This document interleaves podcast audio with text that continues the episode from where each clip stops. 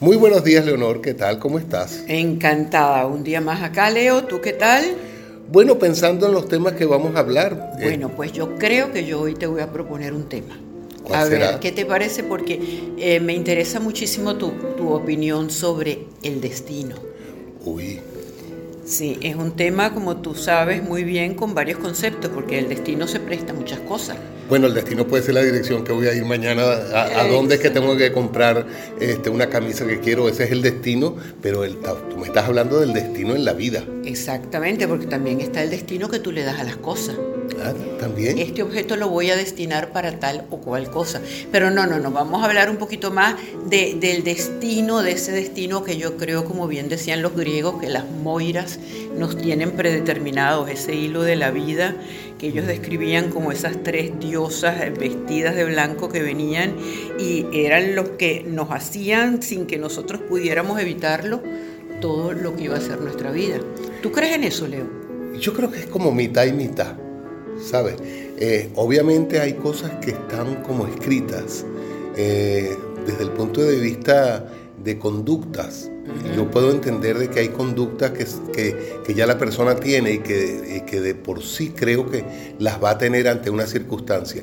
Pero los sucesos que le pasan a una persona eh, pueden los inevitables. Los inevitables bueno, obviamente el más inevitable de todos, el seguro, que es la muerte, ese está escrito. O sea, no se sabe cuándo, pero sabemos que va a suceder. Pero, por ejemplo, el tener una persona destinada a ti, esa pregunta que se hace mucha gente y a veces dice, es que ella es mi destino, yo la vi la vi, desde que la vi sabía que me iba a casar con ella.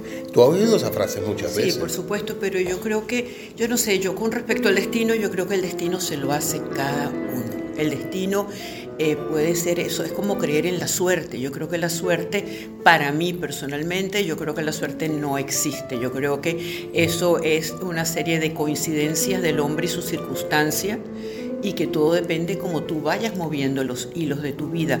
Pero pensar que el destino está predeterminado y que es de origen divino y que no tenemos más opción que aceptarlo o acatarlo, yo me niego a pensar que eso es así. A lo mejor yo estoy equivocada, pero yo hasta ahora he pensado que uno se hace su vida, uno se crea su destino.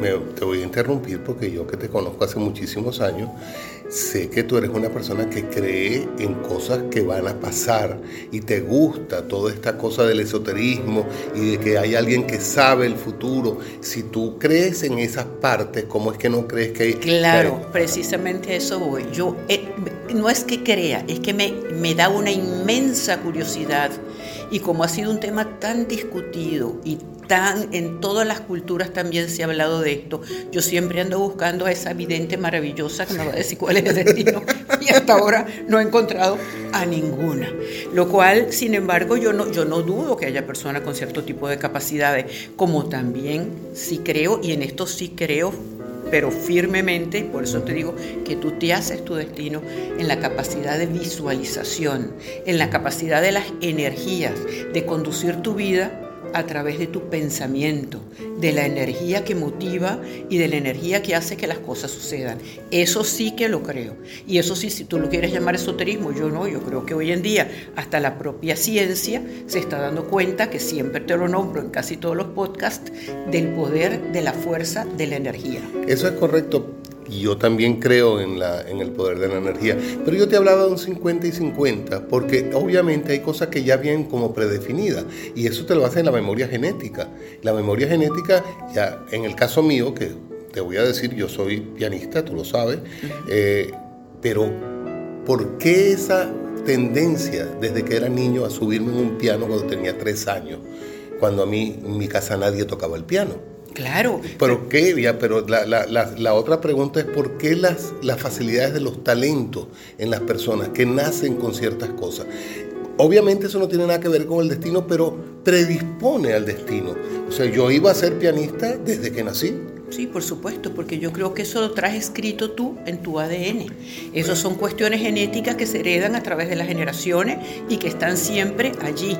Y de hecho, bueno, también hay una parte que no te la voy a tocar, de, de una teoría, que es la teoría hawaiana del Oponopono, que dice que tú puedes limpiar esas memorias genéticas que arrastran una serie de traumas y de condiciones que te facultan o te impiden hacer cierto tipo de cosas. Yo por lo menos en el caso particular mío, y tú eres consciente de eso y lo has vivido, hay una serie de idiomas que yo sin haber tomado ni siquiera una lección y no me puedes decir que es que tengo un oído maravilloso porque no lo tengo. No, eso es verdad, no tiene. No lo tengo, yo soy negada para este tipo de cosas y sin embargo tengo la condición o la capacidad que te diría, bueno, ¿será que un alma antigua eh, nació conmigo, un ser italiano, un ser noruego, qué sé yo? No lo sé, no hay explicación posible, pero son cosas que genéticamente están incrustadas en tu ADN. Como en el caso mío con la música. Nacer con, Y el caso de los talentos, eh, las personas que nacen con talentos específicos para, para un oficio eh, un violinista excepcional, los, los, mismos deportistas. Hay algunos que dicen, bueno, ¿cómo es posible que este señor, este gimnasta, haga esto y las otras, y está por encima y superior a todo el resto de los demás gimnastas? Eh, y eso, de alguna manera, eh, bueno, eh, es parte de lo que es el no, y llama la atención, y llama la atención, pero mira, yo te voy a decir eso y volviendo por siempre, como siempre, a las fuentes de conocimientos mucho más profundos que la nuestra, que es lo bonito de poder indagar y de poder curiosear, curiosear mm. un poco sus, sus pensamientos. Oye, Einstein decía que lo más grande que tenía el ser humano era el asombro por el mundo, era poder experimentar cada día más la alegría de mirar, de saber conocer el destino, de poder verlo, pero no como el destino, sino desmenuzar los actos o los hechos para poder llegar a saber por qué pasan las cosas, ¿entiendes? Porque si uno en un momento dado no es capaz o encuentra como carente de sentido la vida, no solamente es infeliz, sino que es incapaz de vivirla. Bueno, eso es verdad. Lo que pasa es que uno tiene tantas anécdotas con respecto a cosas que uno no se esperaba que iban a suceder. Y suceden.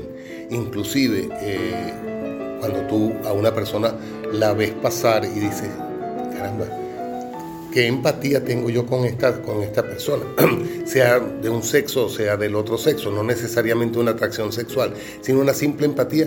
Y resulta que con esa persona vas a hacer el negocio de tu vida.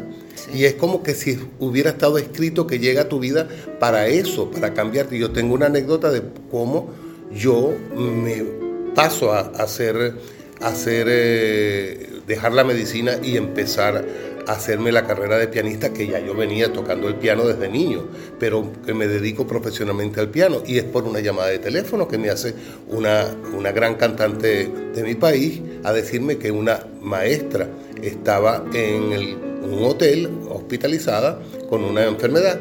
Yo voy a las 2 de la mañana esa llamada y esta persona, que era una extraordinaria maestra de piano, me eh, tenía una neumonía, la curo, y me invita a cenar después de, salir y al final me oye tocar el piano y, me convence de que yo lo que tengo es que irme a, Londres a trabajar con ella. Y eso para mí fue producto de una llamada providencial. Por supuesto. No, yo sí creo, pero aparte de eso, como tú dices, cuando tú reconoces a ese otro ser, también volvemos al mismo tema, es por la afinidad y porque tú mismo has sentido una atracción hacia esa persona. Pero eso, yo pienso que hay circunstancias, como, como, como bien lo dicen el hombre y sus circunstancias, hay cosas providenciales que llegan y caen y que efectivamente te dan de repente una apertura distinta a tu vida. Y entonces es un camino nuevo por el que quizás tengas que circular que ni siquiera te lo habías imaginado. ¿Te ha pasado a ti? Sí, por supuesto que me ha pasado. Por, por, un, por un evento. Por un evento, pero luego está en ti asumir y tomar ese camino o dejarlo. ¿Entiendes? Yo sí creo que el libre albedrío es algo que quizás está un poco reñido con lo que es el destino, porque en el libre albedrío tú tienes la libertad de la escogencia, en el destino tú estás condenado a vivir algo que bien la providencia o que bien la circunstancia o que bien tu escaso conocimiento te hace adoptar o te hace seguir. Bueno, entonces al final estamos entre 50 y 50. 50 de las cosas que pasan porque tenían que pasar y 50% de lo que tú decides de aceptarlas y seguir por ese camino o no.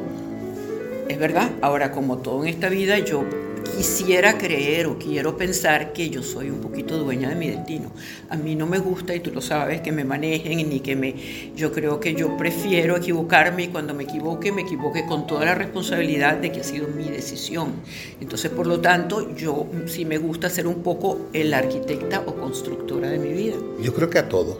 A todos no, no te creas, yo creo que hay gente que le gusta dejarse llevar y que prefieren tener una cosa de que, de que realmente las circunstancias son las que te van llevando a ello. Bueno, yo soy del 50 y 50 porque eh, he tenido esas experiencias en mi vida y no sabemos lo que lo... Ah, escríbanos, escríbanos y díganos después que oigan estos podcasts qué es para ustedes el destino y si están en esa línea del 50 y 50 o que son providencialistas y creen de que ya todo está escrito o que va, como dice Leonor, ustedes van a construir su vida y nada de lo que pase es producto de algo que estaba ya escrito. No, pero por supuesto que hay cosas contra las que no puedes luchar, como tú bien dices, un accidente, una enfermedad, la muerte que de pronto te llegan, tú tampoco vas a tener dentro de ti la manera de luchar y de no aceptar. Yo creo que muchísimas veces también esa aceptación te da mucha paz y te da una resignación que también es importante. en la vida no se puede estar todo el tiempo guerreando, todo el tiempo como Don Quijote,